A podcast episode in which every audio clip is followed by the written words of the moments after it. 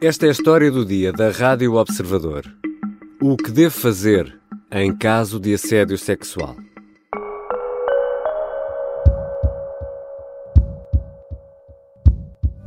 Foi.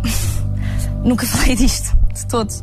Portanto, foi assim uma, uma, uma aproximação menos uh, profissional da parte de, de, uma pessoa com muito poder dentro de, de uma estação de televisão, uh, de uma produtora, que, um, que queria realmente uma atenção uh, que não era profissional da minha parte tentou que, que, houvesse ali mais alguma coisa. Sofia Arruda, no Alta Definição da SIC, a 17 de abril de 2021, revelava ter sido alvo de assédio sexual. Até hoje, nunca disse quem é o agressor. É uma voz de uma mulher conhecida da televisão que revelou apenas uma parte da situação que terá vivido, mas não divulgou o nome por receio. Num estudo publicado pela Associação de Apoio à Vítima em fevereiro do ano passado, 63,5% dos inquiridos dizem ter sido alvo de olhares insinuantes no trabalho. 56,8% falam de convites para encontros indesejados e 56,1% reportam contactos físicos indesejados. O que podem e o que devem fazer as vítimas é a grande pergunta que lançamos neste episódio. Vou conversar com Carmo Souza Machado, especialista em direito laboral. Eu sou o Ricardo Conceição e esta é a história do dia. Bem-vinda, Carmo Souza Machado. Olá, Ricardo. O que é o assédio sexual e, e em que medida é que podemos distinguir aquilo que é assédio sexual de, por exemplo, assédio moral? Um, ora bem, o assédio sexual, e tentando aqui não ser uh, muito técnica, um, é um comportamento uh, que não seja desejado, que tenha caráter se sexual, que ocorra de forma verbal ou não verbal ou de forma física, ou seja, não é necessariamente apenas e só algo que acontece uh, de forma física, e, e é um comportamento que tem como objetivo uh, e ou como efeito, no fundo, criar, uh, humilhar a pessoa, criar-lhe um ambiente intimidativo, um ambiente hostil, uh, humilhante e às vezes, ou muitas vezes, com a intenção, inclusivamente, tratando-se de, de, de, de, factos que ocorram em local de trabalho ou em ambiente de trabalho, uh, de uma tentativa, no fundo, que a pessoa acabe por desistir e por sair de uma empresa. E, e, portanto, este é o caráter do assédio sexual. O assédio, mais conhecido por assédio moral, é também o mesmo comportamento indesejado ou não desejado, uh, mas aí já com um foro muito mais alargado, uh, baseado em qualquer fator de discriminação quer no acesso, e estou-me a focar agora na parte de, de, de, trabalho, quer no acesso ao emprego, no próprio emprego, uh, em ambiente de formação profissional, sempre com o objetivo uh, ou com o efeito uh, de perturbar ou constranger a pessoa, de a humilhar, de a hostilizar. Um, e um aspecto que eu gostava aqui de salientar, porque às vezes há alguma confusão nisto, é que não é um comportamento, é um processo são vários comportamentos. É, é ou seja, não, não é uma aproximação não, fortuita, não, não é, é, é um... Isso não é, isso não é assédio. O assédio pressupõe um processo, uma série de atos, de comportamentos, de insinuações, uh, de aproximações, com este objetivo ou com este efeito. Não é um ato isolado. Um ato isolado poderá ter um outro enquadramento, mas não será assédio. E o assédio sexual pressupõe sempre uma contrapartida, um favorecimento da vítima que é prometido pelo agressor? Muitas vezes é por, eh, entre aspas, porque com enormes aspas, por as ditas trocas de favores, não é? Uma uhum. promoção acelerada, um apoio nisto ou naquilo. Uh, não tem que necessariamente ser isso. O que uhum. acontece muitas vezes, e embora o assédio seja, na esmagadora maioria das vezes, vertical no sentido, e, em, e, novamente em ambiente de empresa, no sentido de superior hierárquico para inferior hierárquico. Onde há uma relação de poder, não é? Exatamente, mas às vezes não é. Também há ao nível horizontal, portanto, entre colegas de trabalho e, e mais raramente, mas também pode existir, uh, um, um, subalterno relativamente a, a um superior hierárquico. Portanto, isto também acontece. E, e, quando discutimos este, este tema, Carmo Sousa Machado, há sempre muitas questões que se levantam e uma delas é aquilo que nós, uh, enquanto seres humanos numa sociedade moderna, entendemos por o que é assédio. Uh, a minha pergunta, no fundo, é: eu tenho 48 anos, uh, tenho um entendimento do, do, que é a vida das relações entre homens e mulheres, ou entre pessoas do mesmo sexo, é indiferente que é diferente daquilo que tem um colega meu aqui da redação, ou uma colega com 25 anos. Se calhar para uma mulher de 25 anos, eu dar-lhe um abraço pode ser algo de repugnante e reprovável, uhum. e para mim ser uma coisa banal. Como é, que, como é que isto tudo depois se encaixa naquilo que é a lei, por exemplo? Uh, eu, eu, responderia de uma forma simplista com bom senso, mas nem sempre o bom senso abunda. Sabemos, sabemos uh, que ele não abunda, não é? mas pronto, se houvesse bom senso, a coisa se calhar seria mais fácil. Isso nem sempre acontece. Falou na idade. A idade é obviamente um, um aspecto importante, mas o aspecto cultural é outro aspecto muito importante. E vivendo nós hoje em dia num mundo uh, completamente global, obviamente que, uh, obviamente digo eu, uh, que uma pessoa portuguesa, espanhola, latina poderá ter um entendimento e uma reação diferente de, de, uma pessoa que seja de um país nórdico, uhum. por exemplo, uh, nos próprios Estados Unidos. Quer dizer, uh, o, o, que é normal é haver um cumprimento com um aperto de mão, não é normal haver um beijo na cara ou dois beijos na cara ou um abraço. Uhum. Para nós não é, não é normal, nós não nos cumprimentamos Uh, de aperto de mão normalmente, os homens entre si sim, mas no mais normalmente não, e portanto culturalmente também há aspectos muito importantes a terem atenção nomeadamente em ambiente de empresa, não é? A lei que existe e o enquadramento que hoje temos. A lei não define isto. é isso, é isso que lhe ia perguntar. Não. Consegue sobrepor-se a tudo isto? Uh, consegue na medida em que faz uma definição genérica, como sempre, que depois temos que ser nós, uh, uh, intérpretes da lei, a concretizá-la, portanto, faz uma, uma definição genérica suficientemente abrangente que, no fundo, nos vai dizer aquilo que pode ser considerado um, a sério e é o tal comportamento continuado. Uh, é por isso que explicava, não é? Indesejado e indesejado, exatamente. Tem que haver, não, também não diz, são duas vezes claro. ou sete. Não diz isto, mas implica alguma reiteração de comportamento, uh, uma insistência, uma. Uh, e tem que ser um comportamento, obviamente, indesejado. Portanto, não pode e... ser nada que mereça Uh, do lado lá também, porque às vezes temos situações em que temos alguém que pode estar a ter um comportamento menos apropriado, mas em que do lado lá a pessoa, pelas mais variadas razões, nomeadamente porque não sabe como reagir uhum. ou enfim, qualquer coisa, se for, por exemplo, uma mensagem escrita ou qualquer coisa, até pode responder com um smile ou uma coisa qualquer. Com um emoji, não é? Pronto. E, e, e, e, também é importante ter atenção a isto, ou seja, eh, claramente este comportamento tem que ser indesejado. Não há aqui lugar um, eh, em definições ou a, a zonas menos cinzentas. É muito... Eu não estou, eu não estou interessada nisto. Isto está a incomodar-me, está a humilhar-me, está a hostilizar-me uh, e está a ter um efeito perverso em mim, com consequências, nomeadamente na minha saúde. Isso é, isso é muito interessante estar a dizer isso, porque queria também perceber, e da, da, da sua experiência, hum. se os protagonistas, eh, tanto a vítima como o agressor, têm sempre uma noção clara do que está a passar.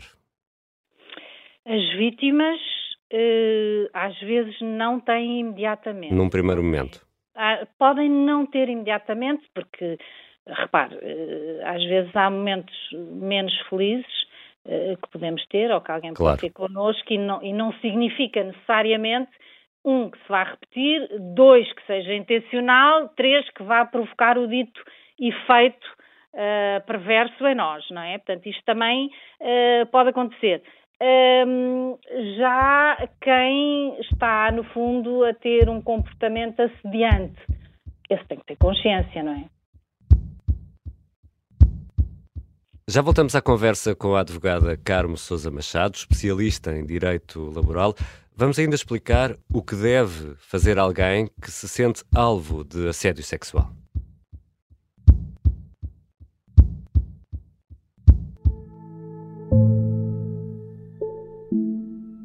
Já só falta sair o último episódio do Sargento na Cela 7, uma série em podcast do Observador que conta a história de António Lobato, o prisioneiro de guerra português que esteve mais tempo em cativeiro na guerra em África. No quinto episódio, que saiu na terça-feira, falamos de uma operação secreta, a Operação Mar Verde. Este podcast é narrado pelo ator Pepe Rapazote e tem música original de Noiserve. O Sargento na Cela 7 está disponível no site do Observador e nas plataformas de podcast.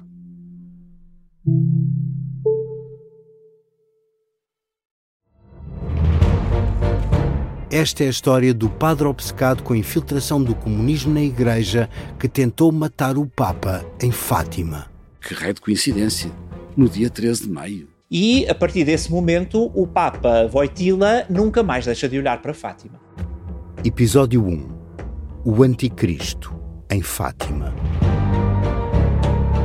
Matar o Papa é uma série para ouvir em seis episódios e faz parte dos Podcast Plus do Observador. Um novo episódio a cada terça-feira. Os assinantes do Observador têm acesso antecipado a todos os episódios desta série, já disponíveis em observador.pt. Os Podcast Plus do Observador têm o apoio da Kia. Estamos de regresso à conversa com a advogada Carmo Sousa Machado, especialista em direito laboral. Carmo Sousa Machado, o que deve, afinal, alguém que se sente vítima de assédio, o que é que deve essa pessoa fazer? Uh, voltando a cingir-me ao ambiente uh, de trabalho e, e, fazendo só aqui uma nota muito breve, há já alguns anos, e Portugal tem sido pioneiro nesta matéria uh, do assédio, mas, como dizia, há já alguns anos que as empresas estão obrigadas a adotar códigos de, de, boa conduta para, no fundo, ajudar na prevenção e no combate ao assédio no trabalho. Isto desde que tenha sete ou mais trabalhadores, o que, o que será a esmagadora maioria das empresas em, em Portugal, apesar do nosso tecido empresarial ser constituído por, por micro, pequenas e médias empresas, sete trabalhadores é fácil de, de atingir. Mas da sua Portanto, experiência, as empresas têm eh, esse, esse, mecanismo? Eu diria que as empresas mais pequenas não têm, efetivamente, pese embora isto seja uma contraordenação grave, o que implica também que haja fiscalização uh, a essas mesmas empresas e, portanto, isto nem sempre acontece. Mas, para além de estarmos obrigados a adotar os ditos códigos de boa conduta, um, ehm, os empregadores estão também obrigados, desde que tenham conhecimento de alguma situação destas, por si ou por denúncia, a instaurar um procedimento eh, disciplinar para, no fundo, averiguar e aplicar alguma sanção, se for o caso, numa situação em que tenha ocorrido assédio. E, novamente, é esta, esta obrigação, se não for cumprida, uh, uh, constitui uma contraordenação uh, grave por parte das empresas. Portanto, é algo a que devemos estar bastante atentos e, e, obviamente, e como sempre, devemos ser cumpridores da lei, não é? Isso é num, num plano disciplinar de, da empresa. Sim. Há também aqui um plano criminal, nestes casos, pode, pode existir? Existe, uh, existe uh, um crime uh, que tem aqui alguma equivalência, que é um crime de importunação sexual. é um crime semipúblico. tem uma, tem uma. Ou seja, qualquer pessoa pode fazer queixa, não é? Sobre... Qualquer pessoa pode fazer queixa. Tem que ter, obviamente, fundamentos sérios para a fazer, para isso não se virar contra si adiante. Uh, mas havendo fundamento para fazer, sim, pode e deve, tem seis meses para apresentar essa queixa-crime. Então, voltando aqui às instituições, às empresas, às escolas, universidades, enfim, a esse universo, depois, como é que se desenrola esse processo disciplinar? Quem é que investiga? Quem é que ouve a vítima? Quem é que vai tentar perceber se há ou não ali algum fundo de verdade? Uhum. Então, um, o poder disciplinar tanto pode ser exercido diretamente pelo empregador, como pode ser exercido por alguém em, em quem o empregador, no fundo, delegue uh, esse poder a alguém que seja trabalhador da empresa ou alguém externo. Muitas vezes é delegado em, em, em pessoas externas às empresas, nomeadamente em advogados, porque, porque às vezes as empresas têm uma dimensão pequena e é complicado ter algum colega de trabalho a tratar uh, destas, destas próprias questões, não é? E o processo disciplinar em Portugal uh, uh, obedece a um formalismo e a um rigor grandes e, portanto, tem que, tem que ser formalmente aberto, tem que seguir esse procedimento em que é em que é no fundo elaborada, são, pode haver necessidade de ouvir e, e, tentar perceber no âmbito do chamado processo prévio de inquérito se há ali fundamento ou não. Às vezes não há fundamento, às vezes também há alguma situação de alguma pequena vingança ou discórdias hum. entre colegas que geram estas queixas, mas pronto, pode haver necessidade, se não forem os factos muito óbvios na sua concretização de tempo, modo, lugar, uh, pode haver necessidade de promover um processo prévio de inquérito, concluindo-se que existe de facto matéria disciplinar, então avança-se para processo disciplinar com a notificação de uma nota de culpa e depois o trabalhador tem um prazo para, para responder, para arrolar testemunhas, para, para indicar meios de prova e depois o instrutor do processo, será o empregador ou não, tem um prazo para emitir um relatório e, e a empresa uma decisão final em que comunica a sanção a aplicar Uh, e que vai depender dos casos, naturalmente, e da sua gravidade, porque as sanções devem ser decididas em função também da gravidade dos factos praticados uhum. e de outras circunstâncias, nomeadamente atenuantes ou da antiguidade do trabalhador, uh, enfim, há aqui várias coisas que podem, podem, podem e devem ser levadas em, em linha de conta. E... Mas em, em, traços muito gerais e simples, é, é isto que se vai passar e é isto que tem que se passar. É uma obrigação legal de todos os empregadores, quando têm notícia da prática de assédio, uh, de promoverem uh, a ação disciplinar para apurar os factos e, e, e, punir o infrator, se for o caso. É? E isso acontece do, daquilo que é o seu conhecimento uh, do seu trabalho? Acontece, acontece, acontece, não tanto como se calhar seria de esperar, eu acho que há, a minha conclusão é que há ainda muita vergonha e, e medo em, em, fazer denúncias deste, deste tipo e, de E como é que se pode dar confiança à vítima que está numa situação muito vulnerável e que, por certo, terá receio de, de tudo o que pode vir depois de fazer uma, uma queixa dessas? Como é que as empresas, em sua opinião, podem dar conforto e, e, a uma vítima para, para ela se sentir confortável para, para fazer uma denúncia dessas? Desde logo, garantindo uh, uh, que aquilo que está a ser dito está a ser dito àquela pessoa e vai ser utilizado apenas e só em sede de, de ação disciplinar. E uhum. depois, uhum. desde logo, ter presente, e isto não é uma garantia que as empresas dão, mas é uma garantia que a lei dá, que o Código de Trabalho dá, é que não são permitidas uh, as chamadas sanções abusivas.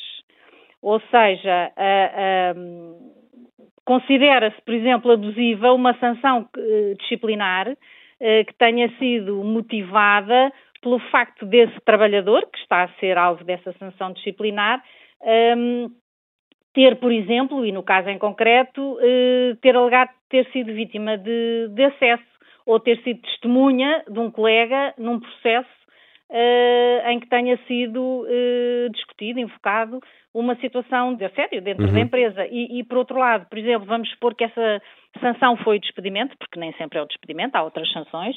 Uh, no caso de ter, ter sido despedido esse trabalhador, esse, esse despedimento presume-se uh, abusivo até um ano após a denúncia uh, de uma situação de, de, assédio, por exemplo. Portanto, há aqui alguma garantia, algum conforto uhum. das vítimas, e não só das vítimas, porque muitas vezes a dificuldade é também em encontrar testemunhas colegas que tenham presenciado ou que não tenham presenciado, mas com quem a vítima tenha falado, por exemplo, não acreditas o que me aconteceu, fulano uhum. acabou de me fazer, dizer, insinuar, seja o que for. E, portanto, quer as vítimas, quer as testemunhas têm, eu diria que uma proteção uh, suficientemente abrangente para não terem medo de elas próprias serem de imediato retaliadas com a instauração uhum. do procedimento disciplinar, com a aplicação de uma sanção ou inclusivamente uma sanção mais gravosa uh, no caso do despedimento, não é? E, e, e quão importante é preservar provas como e-mails, mensagens, e isso pode ser usado, uh, não há aqui conflitos de privacidade, como é que isto na lei é sempre é sempre gelo, é, é sempre gelo fino. fino. acesso, sou destinatária desse e-mail. Uhum. Portanto, eu não estou a violar nada, é, é, uma correspondência que está a ser trocada comigo. E, e é fundamental guardar esse, esse é tipo de informação. A prova é sempre fundamental, seja em que cenário for. A prova, a prova é sempre fundamental e muitas vezes nos casos de assédio é o que complica aqui a denúncia, porque na maioria das vezes estas situações não são feitas à frente de toda a gente, não é? São feitas dissimuladamente, uh, ou por mensagens, ou por uh, esperas, às esperas, às esperas, à porta de casa. Uh, há pessoas que aparecem no, nos sítios onde sabem que as vítimas vão estar. Portanto, há situações complicadíssimas, com consequências gravíssimas uh, para as vítimas ao nível da sua vida pessoal, da sua vida familiar e da sua saúde mental. O que, por sua vez, e também não é despiciando isto, se vai refletir nas próprias empresas, porque alguém que não está bem não tem a mesma produtividade, a mesma rentabilidade, o mesmo ânimo. Uh, portanto, isto acaba por ter consequências maiores do que apenas na própria vítima, não é? Muito obrigado, Carlos Sousa Machado. O gosto foi meu, muito obrigada. Espero ter ajudado aqui a esclarecer algumas destas questões que me pôs.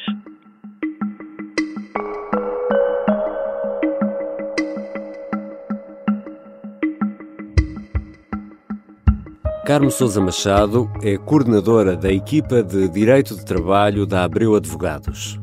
Esta foi a história do dia. E quem nos ouve na aplicação do Spotify, e atenção que só funciona mesmo na aplicação do Spotify no telemóvel, pode responder a uma pergunta, um caso de sim ou não relacionado com este episódio. E a pergunta que hoje fazemos é esta: a sua empresa ou escola tem um mecanismo para lidar com suspeitas de casos de assédio sexual? Sim ou não? Depois de responder, terá acesso à estatística dos resultados. E se gostou deste episódio da História do Dia, pode partilhá-lo ou pode também classificar a História do Dia na plataforma que usa habitualmente para ouvir podcast, plataformas como Spotify ou a Apple Podcast. Isto para nós é mesmo muito importante. Este episódio contou com a colaboração da jornalista Maria Miguel Duarte, sonoplastia do Bernardo Almeida e música do genérico do João Ribeiro. Eu sou o Ricardo Conceição. Até segunda.